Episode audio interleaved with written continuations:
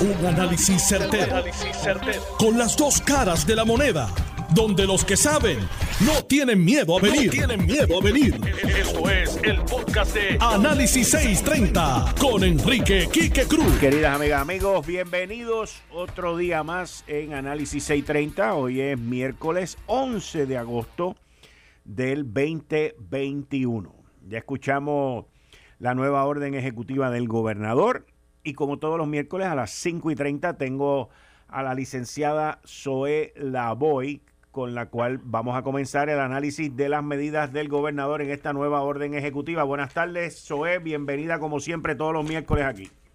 Buenas tardes, Quique. Mucho gusto saludarte y saludar a los compañeros y compañeras allá en Noti1 y a ese público que te escucha. Bueno, Zoe, el gobernador ha continuado haciendo hincapié en lo que tiene que ver con la vacunación compulsoria. Él lleva ya más de dos semanas advirtiendo sobre los restaurantes y las barras y hoy emitió una orden ejecutiva en donde aquellos restaurantes y barras o chinchorros u otros establecimientos de aglomeramiento donde la gente se junta y se quitan las mascarillas no cumplan con las, la, lo del compulsorio de pedir la tarjeta de vacunación y de hacer las cosas como él ha estado pidiéndolo, pues entonces esos restaurantes, esas barras, esos chinchorros, tienen que reducir su capacidad a un 50%. En adición a eso, yo temprano esta semana había traído la preocupación de la proliferación de tarjetas falsas y la necesidad que en Puerto Rico hay para que exista un sistema que identifique las tarjetas buenas de las malas y que sean escaneables. Eso también el gobernador lo acaba de anunciar hoy en conjunto con Enrique Volkers, el que está a cargo de la tecnología para el gobierno de Puerto Rico, en el cual pues usted va a enseñar su tarjeta y va a haber una aplicación que ya está utilizada en el estado de Nueva York que se llama Excelsior Plus y por ahí, pues en los centros de aglomeración, restaurantes y todos lados, pues se va a poder verificar si la persona está vacunada o no está vacunada y si no, pues tiene que traer una prueba negativa. ¿Cómo, cómo tú ves estos ajustes eh, por parte del gobierno en términos de los incrementos que han habido en los contagios? y de una controversia que surgió hoy, que la vamos a discutir aquí también, con el epidemiólogo del Estado, el doctor José Becerra. Pero primero con lo que te mencioné y después vamos con el doctor. Pues mira, Quique, déjame comenzar diciendo que yo creo que Pedro Pierluisi como gobernador ha hecho un excelente trabajo con esto del COVID. A mí me parece que las veces en que las órdenes ejecutivas han sido aumentando los requisitos ha sido necesario en esas ocasiones. En el momento en que decidió, sabes que lo voy a dejar en manos del, secretario, creo que en aquel momento, eh, por cómo estaban las cosas en aquel momento, fue lo correcto. Y me parece que desde que ha comenzado a haber este aumento de tensiones, inclusive muertes, eh, las órdenes que el gobernador ha sacado también han sido para mí muy acertadas.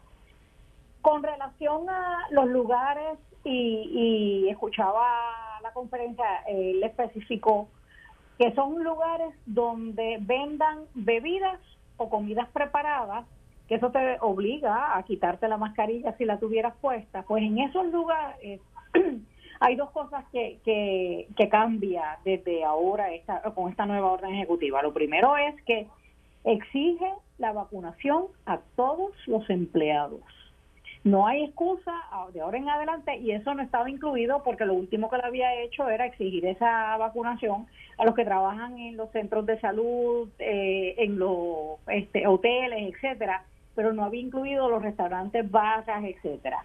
Pues de ahora en adelante se van a tener que vacunar todos esos empleados. Solamente las excepciones son si por condiciones médicas o por condiciones de religión tú decides no vacunarte, pues entonces tienes que traer las, ¿verdad? Los, requisitos que ya se habían explicado, pero si esa es la opción, tienes que traer entonces la prueba negativa de COVID semanal.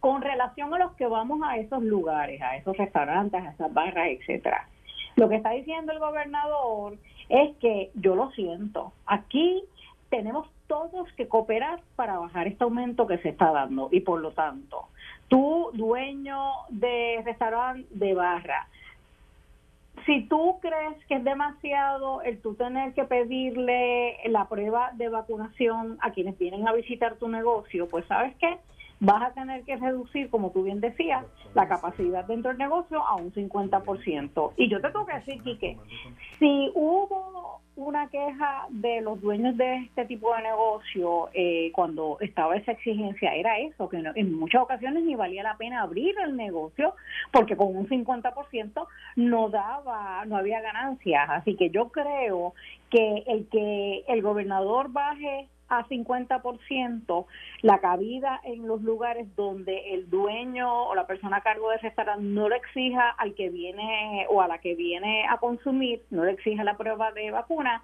va a tener un efecto de obligarlos a sí exigir la, la prueba de vacuna al que venga a consumir, porque si se exige a todos los que vienen a consumir la prueba de vacuna, puedes operar al 100%. Así que a mí me parece que es una manera excelente de decirle, ok, tú eres una empresa privada, yo no te voy a obligar a ti, pero sabes que estas son las consecuencias. Y yo aplaudo el que eh, el gobernador eh, haya tomado estas medidas. Yo creo, por verdad, por lo que he escuchado, me parece que esa opción de bajarlo al 50%, yo creo que casi nadie la va a aceptar y, y todos los restaurantes, restaurantes inclusive los que hoy se quejaban de que iba a ser muy difícil pedirle al que venga a comer una prueba de vacuna, yo creo que van a comenzar a hacerlo. Y yo creo que eso es lo mejor para Puerto Rico. Así que nuevamente los felicito.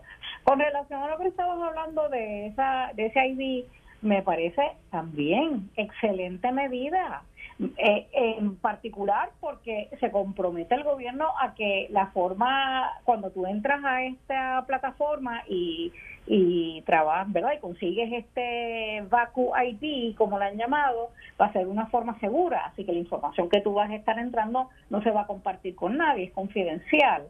Ah, eh, y me parece que es una excelente medida. Ahora, yo tengo que decirte con mucho respeto, yo no creo en una sociedad donde tú le tienes que pagar a la gente para que haga lo correcto.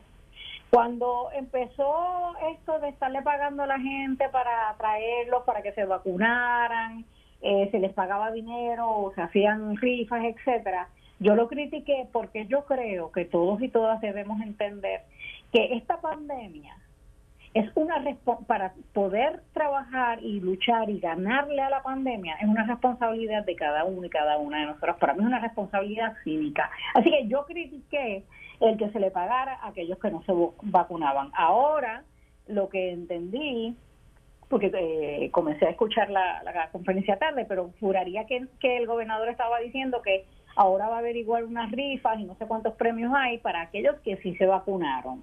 Yo creo de todas formas que no hay que estar premiando a la gente por hacer lo correcto. Habrá quien diga, oye, pero si ya le estaban dando al que no está haciendo lo correcto, es justo que le den ahora al que hizo lo correcto. Pues puede que sí, pero yo creo que el dinero que se está invirtiendo en esto pudiéramos utilizarlo en tantas otras cosas que en Puerto Rico se necesitan. Y yo sencillamente exigiría a la gente que respondan, yo haría lo que ya se está haciendo en muchos municipios, de ir casa por casa tocándole la puerta a la gente, porque es cierto que mucha gente de las que no se han vacunado es porque no tienen la forma de llegar. Hay muchas de estas personas, la pobreza que hay en Puerto Rico y los lugares recónditos que hay en Puerto Rico son muchos. Yo los he visto en las campañas, así que yo puedo pensar que esa estrategia de ir casa por casa eh, va a aumentar muchísimo la cantidad de personas eh, vacunadas. Por el otro lado, escuché recientemente que tanto la Iglesia Católica como yo creo que la protestante anunciaron que ellos no iban a estar expidiendo certificados para que las personas que no se quieran vacunar puedan eh, tratar de, de ser esa excepción de no vacunarme por razones religiosas. Así que, nuevamente, ese grupo de personas que quizás hasta los otros días pensaban que no se iban a vacunar por eh, razones religiosas, ya no van a poderlo hacer porque ya lo, las iglesias les han, les han advertido que no van a expedir esas certificaciones o esas declaraciones juradas que exige la orden ejecutiva. Así que yo creo, yo seguiría con estas medidas, con estas medidas de enforce lo que es correcto para Puerto Rico, hacer cumplir lo que es correcto para Puerto Rico y yo no le estaría pagando a nadie por hacer lo correcto. Mira, eh, la semana pasada cuando el gobernador habló la advertencia hacia los restaurantes y los lugares de aglomeración de bebidas alcohólicas, donde se, gente se aglomera para beber bebidas alcohólicas y todo ese tipo de cosas, hubo un funcionario de Azores, que es la, organización que representa a los restaurantes y comida rápida y todo este tipo de cosas, que se quejó. Y yo creo que eso no cayó bien. Luego Azore trató como que de arreglar la cosa y pidieron una reunión con el gobernador y me parece que esa reunión no se ha dado porque el gobernador hoy abre con eso y dice, mira, el que no quiera cumplir pues se va con pasión. Ahora, también aquí tenemos la situación de que las tarjetas de vacunación se están vendiendo, las falsas me refiero, para la gente venir y enseñar, lo cual trae esta aplicación en un buen momento porque el, dueño de un restaurante o de un lugar de comida rápida o lo que sea, que vaya la gente o de una barra, que venga ahora a quejarse de que hay que poner a alguien para que escanee la tarjeta de vacunación o con el Q-Bar o con la aplicación esta que estamos hablando, pues mira, yo creo que o se quedó dormido por los últimos 14 meses o vino de un sitio donde no existe COVID, porque hasta hace par de meses atrás, en todos los lugares que íbamos, en todos, las megatiendas, los supermercados, en todo sitio había o una persona tomándote la, temperatura o una maquinita tomándote la temperatura o ambas cosas y alguien también echándote alcohol o hand sanitizer en las manos. Cierto. Así que de lo que esto se trata, que es lo que aquellos que promueven el que no se hagan cosas para prevenir el COVID, de lo que esto se trata es de mantener el comercio, de mantener el trabajo moviéndose, de crear riqueza y de no propagar el contagio con la variante Delta. Sí, sí, esto de, lo es, es una convivencia con el COVID. De lo que estamos hablando es de convivir con el COVID. Exacto, yo iba a decir que esto de lo que se trata es de regresar a la normalidad, entre comillas, que ahora la normalidad tiene un nuevo significado porque es junto con el COVID.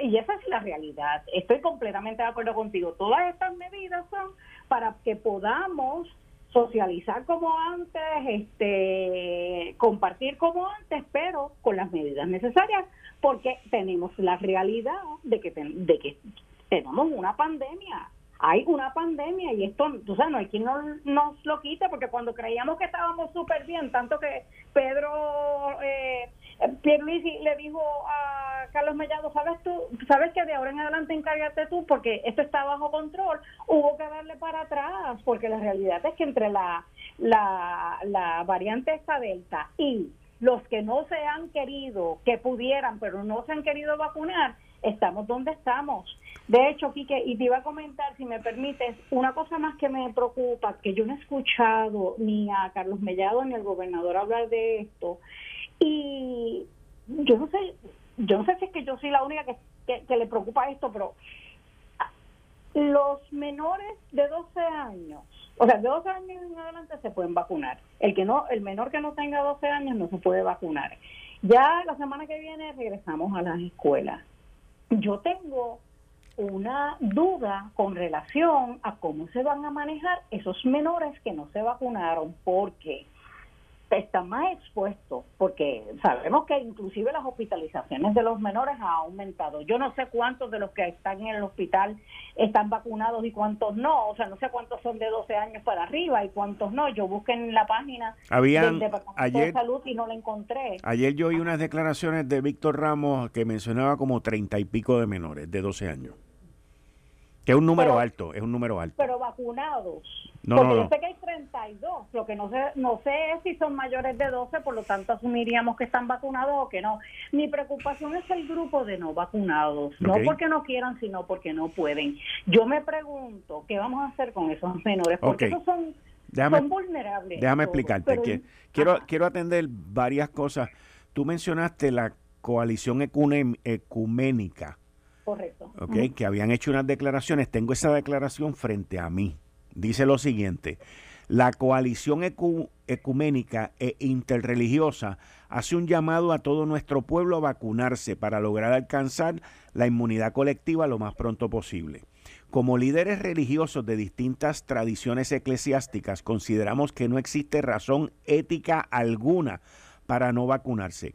No podemos pasar por alto el reconocimiento y respeto de la libertad de conciencia de la persona, pero afirmamos que no vacunarse, con la excepción de razones médicas, representa un acto de ausencia de solidaridad humana y responsabilidad social.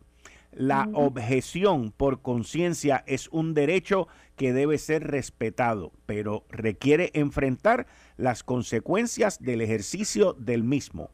Reverendo Rivera, coordinación de la Coalición Ecuménica e Interreligiosa de Puerto Rico. Esa es una. La segunda es, ¿qué hacemos con los menores de 12 años? Yo me leí un artículo esta semana con la misma preocupación que tú tienes, que salió en el Washington Post y lo publicaron en otras en otros medios de prensa de los Estados Unidos, donde un grupo de médicos eh, tocaba ese tema, porque con el comienzo a clases. Y ellos, lo, lo primero que dicen es que estos niños pues tienen que continuar con los protocolos establecidos desde el principio. Tienen que usar su mascarilla, lavarse las manos y continuar con todas las protecciones que se tienen si usted no está vacunado. De, inclusive el artículo llevaba y decía, ahora que las clases empiezan, que mis papás son los que me cuidan a mis hijos cuando llegan de la escuela, ¿usted dejaría que los niños estuvieran con, con, sus abuelitos? Eh, el artículo dice, si los abuelitos están vacunados y no tienen su salud comprometida, no hay ningún problema. Porque por un lado tienes la vacuna, por otro lado tienes la protección de la mascarilla y la cuestión de las manos. El, problema que yo veo en esto es que todos, como seres humanos, estamos locos por quitarnos la mascarilla. Y antes de que nos invadiera la variante Delta, pues ya estábamos por ahí sin mascarilla y todo esto. Pero la cosa cambió.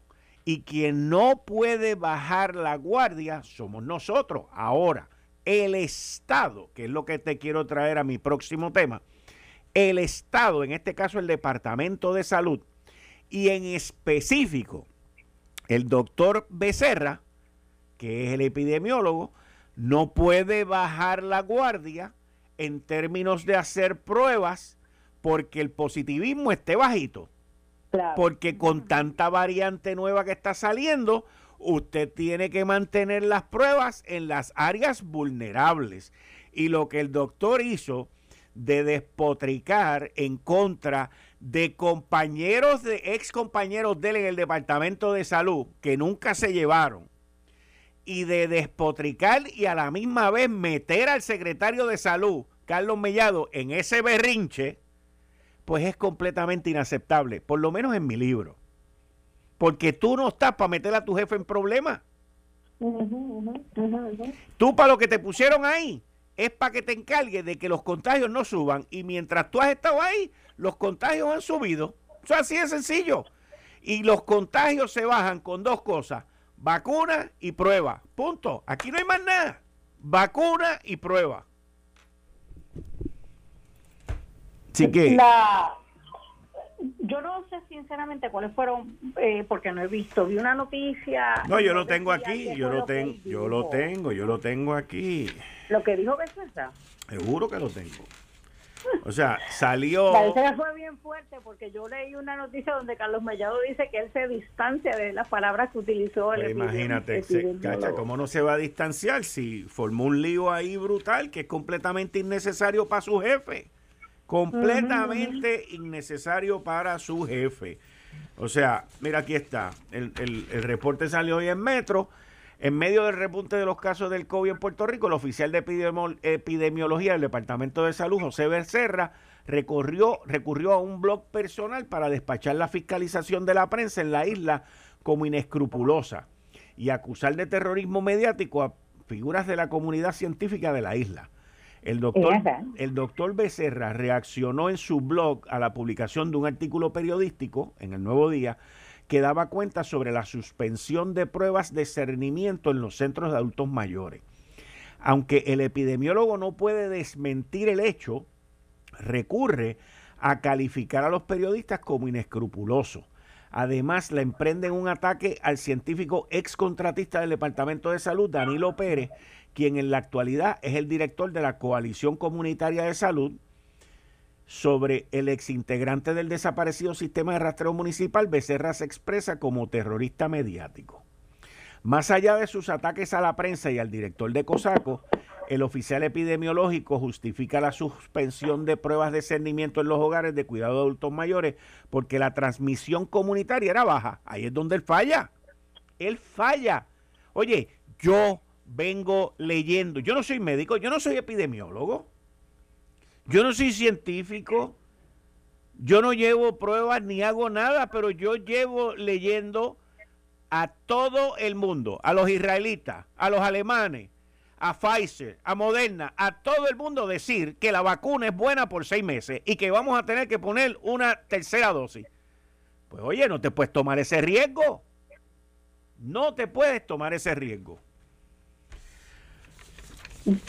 Definitivamente, luego de escuchar las palabras que tú lees, que dijo eh, él, yo no sé, me parece que se le olvidó que una vez tú asumes este tipo de posición trabajando para el pueblo de Puerto Rico, no hay tal cosa como tu blog personal o tus expresiones personales y mucho menos cuando tiene una posición tan importante por esto mismo, porque estamos pasando la pandemia y, y su, su palabra es ¿verdad? Representa el gobierno de Puerto Rico, así que definitivamente creo que estuvieron de más. Esto fue el, podcast de Notiuno. Análisis 630 con Enrique Quique Cruz.